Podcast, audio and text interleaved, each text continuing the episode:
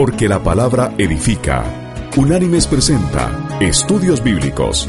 El presente estudio en su versión escrita puede ser descargado del sitio www.unánimes.org. A continuación, el estudio de hoy. El estudio de hoy se llama Los tres enemigos del hombre. Con el propósito de determinar qué o quiénes se oponen a que gocemos de una relación estrecha con nuestro Dios, vamos a analizar en el presente estudio cuáles son los tres enemigos del hombre. Vamos a investigar su origen, sus acciones y sus consecuencias. Y veremos cómo luchar contra esos enemigos. Bien, el primero es nuestra naturaleza caída. El primer enemigo nuestro somos nosotros mismos. Porque cuando Adán cayó, su naturaleza cambió. Siendo Adán el primer hombre, del cual heredamos nuestra naturaleza, al cambiar esa naturaleza por su caída, heredamos esa misma naturaleza caída. Con el propósito de ahondar en este tema, recomendamos ver el estudio de Unánimes, Salvación o Condenación.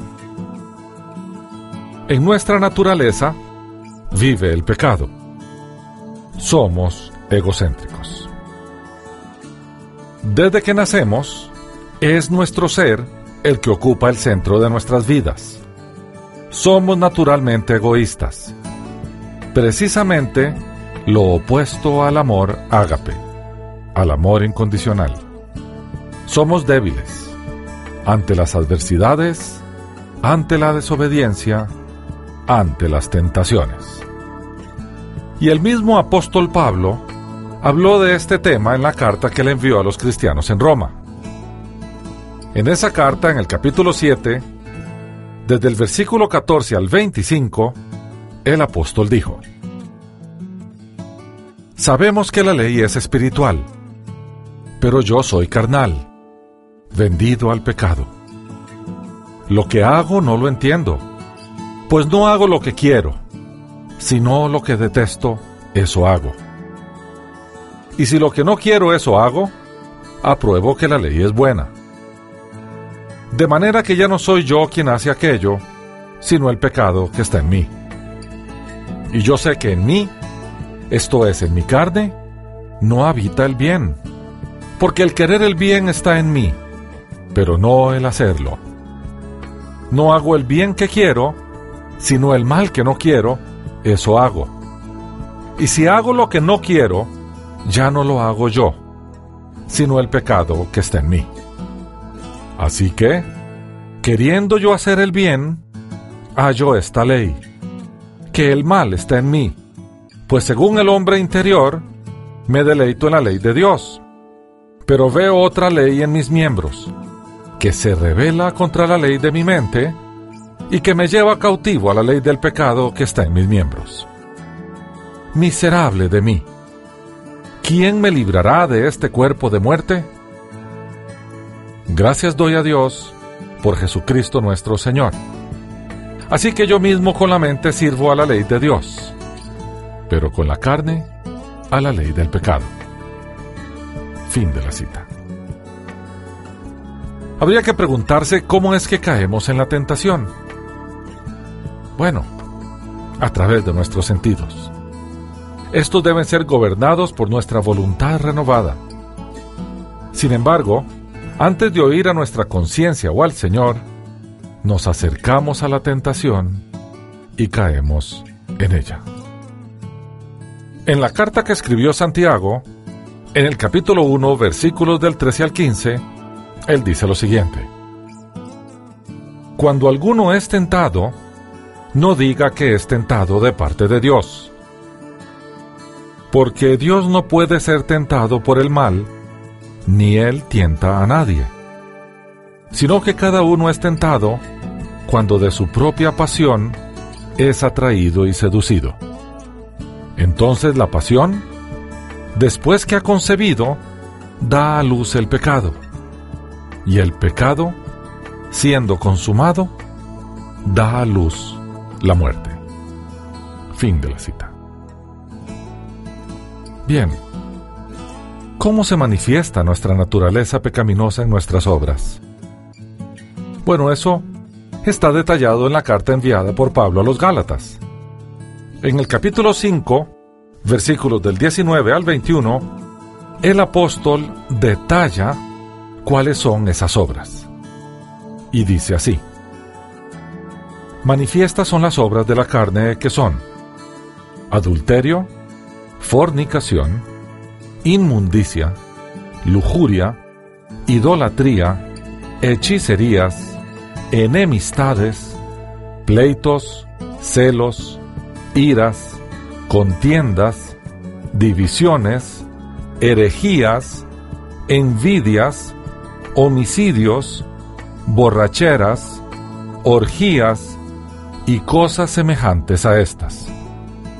En cuanto a esto os advierto, como ya os he dicho antes, que los que practican tales cosas no heredarán el reino de Dios.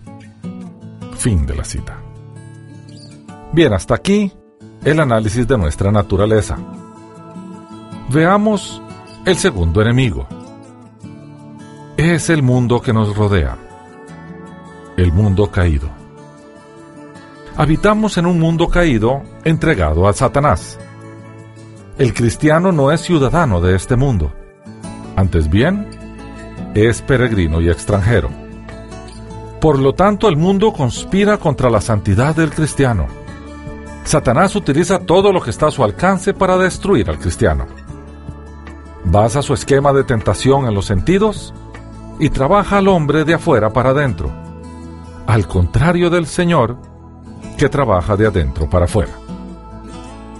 ¿Y por qué esto es así? Bueno, hay mucha gente que dice que Dios gobierna el mundo y el mundo es un fracaso, y por lo tanto Dios es un fracaso. Pero eso no es así. La Biblia nos enseña que Dios delegó su señorío del mundo al hombre, y es el hombre el que administra ese mundo. En efecto, Dios creó los cielos y la tierra y se los entregó al hombre para que señoreara, gobernara y administrara la tierra y todo lo que hay en ella.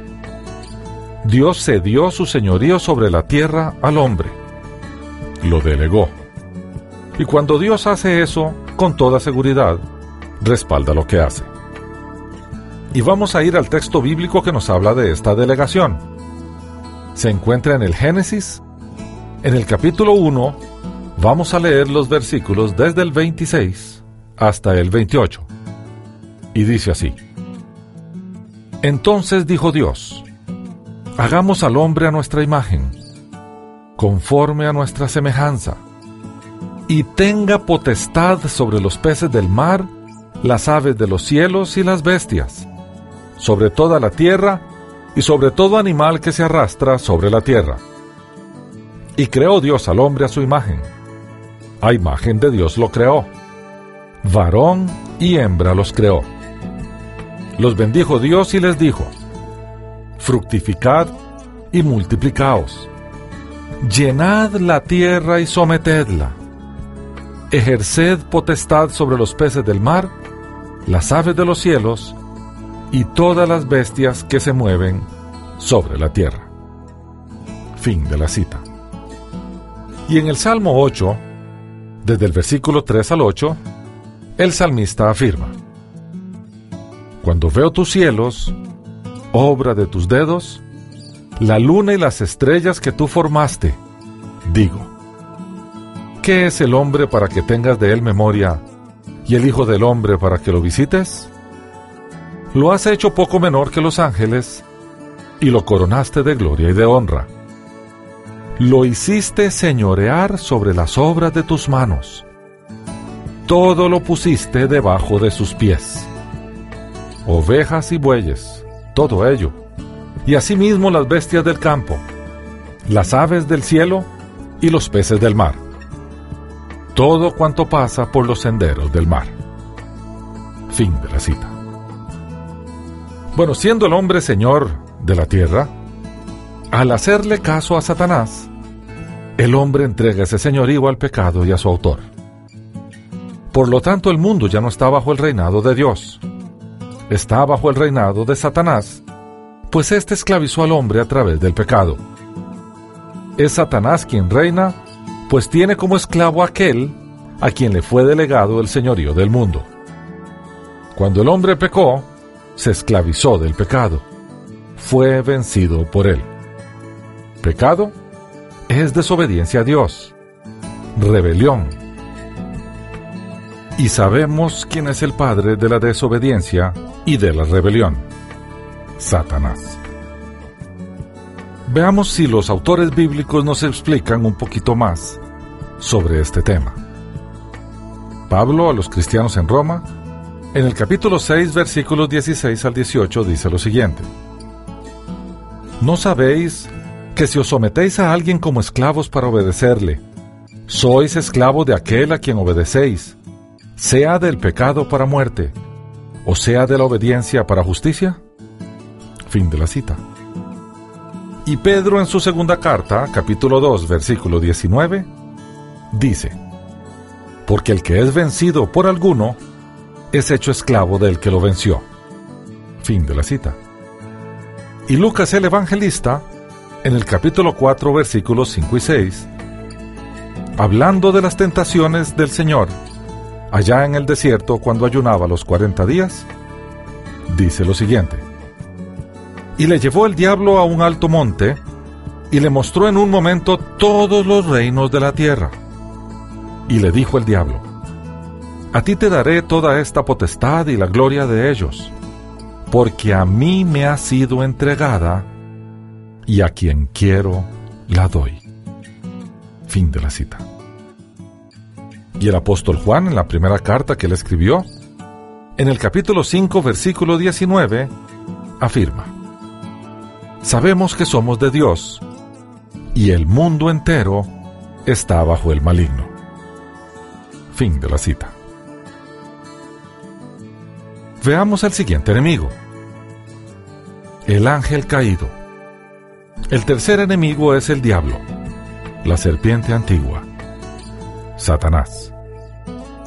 Este era un ángel maravilloso que estaba muy cerca del trono de Dios.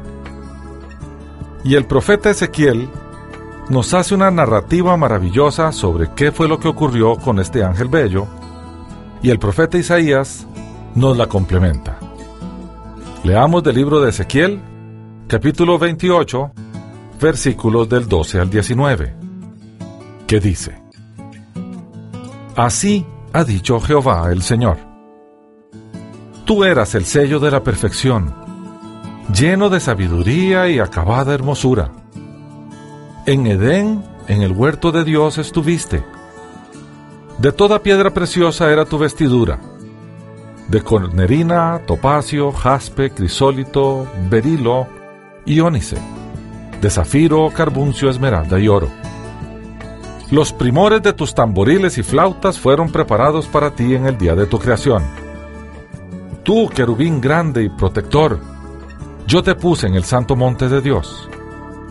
Allí estuviste, y en medio de las piedras de fuego te paseabas. Perfecto eras en todos tus caminos, desde el día en que fuiste creado, hasta que se halló en ti maldad. A causa de tu intenso trato comercial, te llenaste de iniquidad y pecaste, por lo cual yo te eché del monte de Dios y te arrojé de entre las piedras del fuego, querubín protector. Se enalteció tu corazón a causa de tu hermosura, corrompiste tu sabiduría a causa de tu esplendor. Yo te arrojaré por tierra, y delante de los reyes te pondré por espectáculo. Con tus muchas maldades y con la iniquidad de tus tratos comerciales, profanaste tu santuario. Yo pues, saqué fuego de en medio de ti, el cual te consumió, y te puse en ceniza sobre la tierra ante los ojos de todos los que te miran. Todos los que te conocieron de entre los pueblos se quedarán atónitos por causa tuya. Serás objeto de espanto, y para siempre dejarás de ser.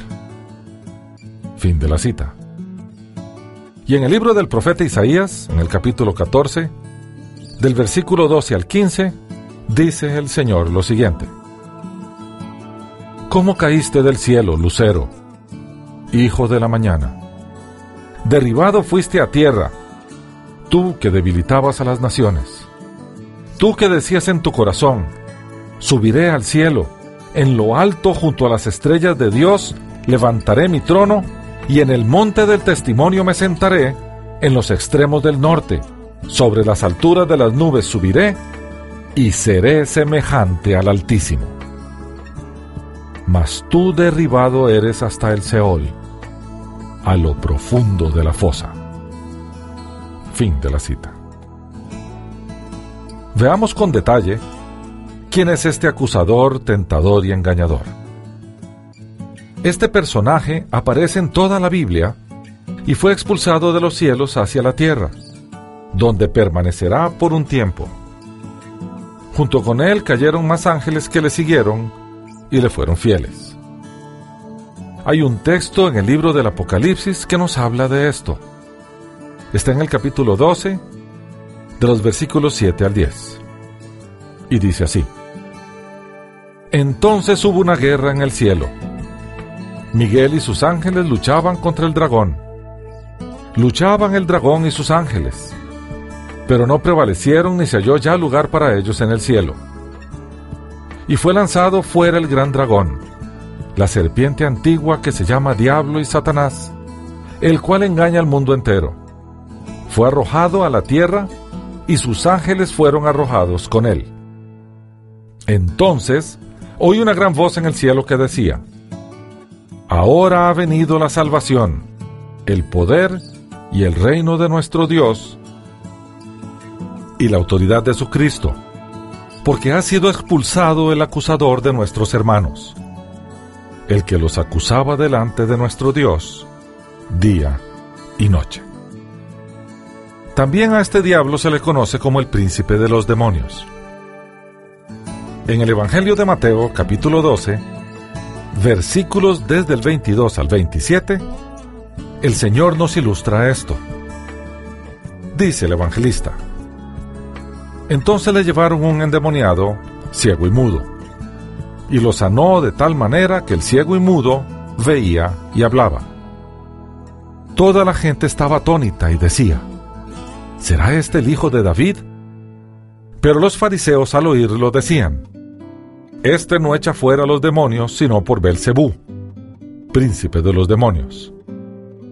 Sabiendo Jesús los pensamientos de ellos, les dijo: Todo reino dividido contra sí mismo es asolado, y ninguna ciudad o casa dividida contra sí misma permanecerá.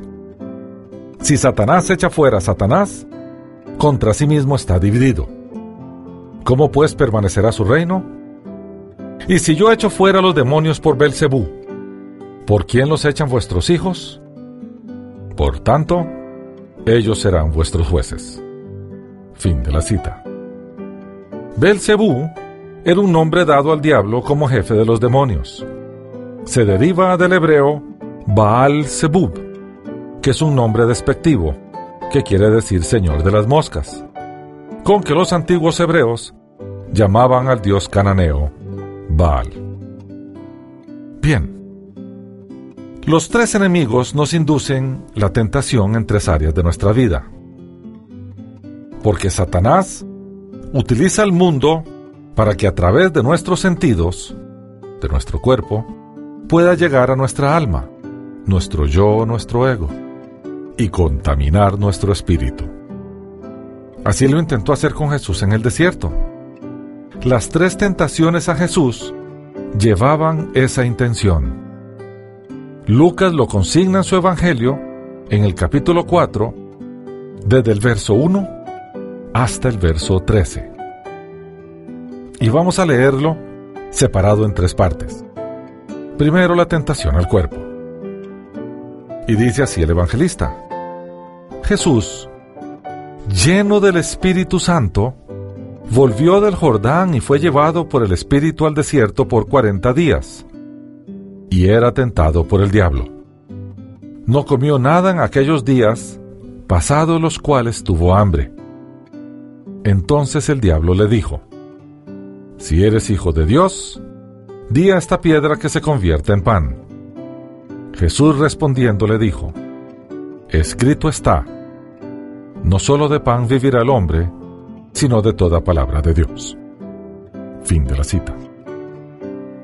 La segunda tentación fue al alma, al yo, al ego. Y así lo narró Lucas. Luego lo llevó el diablo a un alto monte y le mostró en un momento todos los reinos de la tierra. Le dijo el diablo, A ti te daré todo el poder de estos reinos y la gloria de ellos, porque a mí me ha sido entregado y a quien quiero lo doy. Si tú postrado me adoras, todos serán tuyos.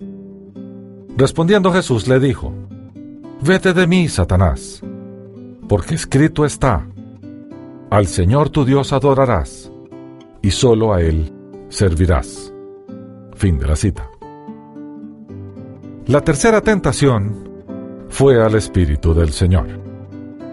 Y sigue Lucas diciendo, Entonces lo llevó a Jerusalén, lo puso sobre el pináculo del templo y le dijo, Si eres hijo de Dios, tírate de aquí abajo, pues escrito está, a sus ángeles mandará acerca de ti que te guarden, y en las manos te sostendrán para que no tropieces con tu pie en piedra. Respondiendo Jesús le dijo, Dicho está, no tentarás al Señor tu Dios. Cuando acabó toda tentación el diablo, se apartó de él por un tiempo. Fin de la cita. Según parece, hay un paralelismo entre las tentaciones en el desierto de Jesús y el viaje de 40 años del pueblo de Israel por el desierto. La gran diferencia es que Jesús fue tentado como ellos, pero Jesús prevaleció porque se apegó estrictamente a la palabra de Dios. En cambio, el pueblo de Israel, durante su viaje por el desierto, rechazó en varias ocasiones esa palabra. Como resultado, no entraron a la tierra prometida los que salieron de Egipto.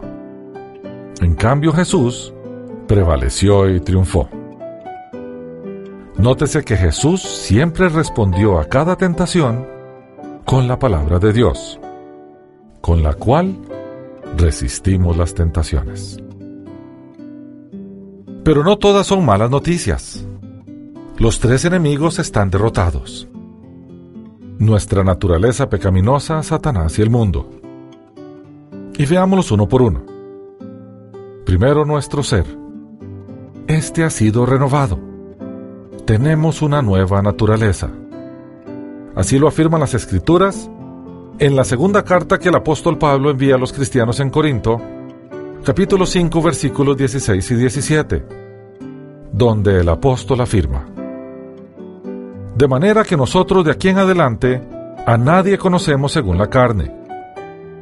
Y aun si a Cristo conocimos según la carne, ya no le conocemos así. De modo que si alguno está en Cristo, nueva criatura es. Las cosas viejas pasaron, todas son hechas nuevas. Fin de la cita. El segundo enemigo, Satanás, fue derrotado y avergonzado en la cruz de Cristo. Y de nuevo Pablo lo narra a los cristianos en Colosas, capítulo 2, versículos 14 y 15, donde dice, Él anuló el acta de los decretos que había contra nosotros, que nos era contraria, y la quitó de en medio, clavándola en la cruz, y despojó a los principados y a las autoridades, y los exhibió públicamente, triunfando sobre ellos en la cruz. Fin de la cita. Y finalmente el mundo. El mundo continúa allí, mas los creyentes tenemos el poder para cambiarlo. ¿Cuándo recibimos ese poder? Vamos al libro de los Hechos de los Apóstoles. En el capítulo 1, versículo 8, Lucas consigna lo que el Señor le dice a sus discípulos cuando marcha hacia el cielo. Y dice, Pero recibiréis poder cuando haya venido sobre vosotros el Espíritu Santo, y me seréis testigos en Jerusalén, en toda Judea, en Samaria y hasta lo último de la tierra. Fin de la cita. ¿Y qué haríamos con ese poder? Regresemos al Sermón del Monte, en el capítulo 5 del Evangelio de Mateo, versículos 14 y 16, donde el Señor nos dice, Vosotros sois la luz del mundo. Una ciudad asentada sobre un monte no se puede esconder, ni se enciende una luz y se pone debajo de una vasija, sino sobre el candelero para que alumbre a todos los que están en casa. Así alumbre vuestra luz delante de los hombres, para que vean vuestras buenas obras y glorifiquen a vuestro Padre que está en los cielos. Fin de la cita. Por lo tanto, somos triunfadores en Jesús. Esta batalla contra los enemigos naturales ya está ganada de previo. La Biblia así lo anuncia cuando nos declara vencedores en la carta que Pablo envió a la iglesia en Roma. En el capítulo 8, versículos del 37 al 39, se afirma lo siguiente. Antes, en todas estas cosas somos más que vencedores por medio de aquel que nos amó. Por lo cual estoy seguro de que ni la muerte ni la vida, ni ángeles ni principados ni potestades, ni lo presente ni lo porvenir, ni lo alto ni lo profundo, ni ninguna otra cosa creada nos podrá separar del amor de Dios, que es en Cristo Jesús, Señor nuestro. Hasta aquí el estudio de hoy. Las citas de las Escrituras son tomadas de la Biblia Reina Valera, revisión 1995. Unánimes presentó Estudios Bíblicos. Porque lámpara a mis pies es tu palabra y lumbrera en mi camino. Que Dios te bendiga.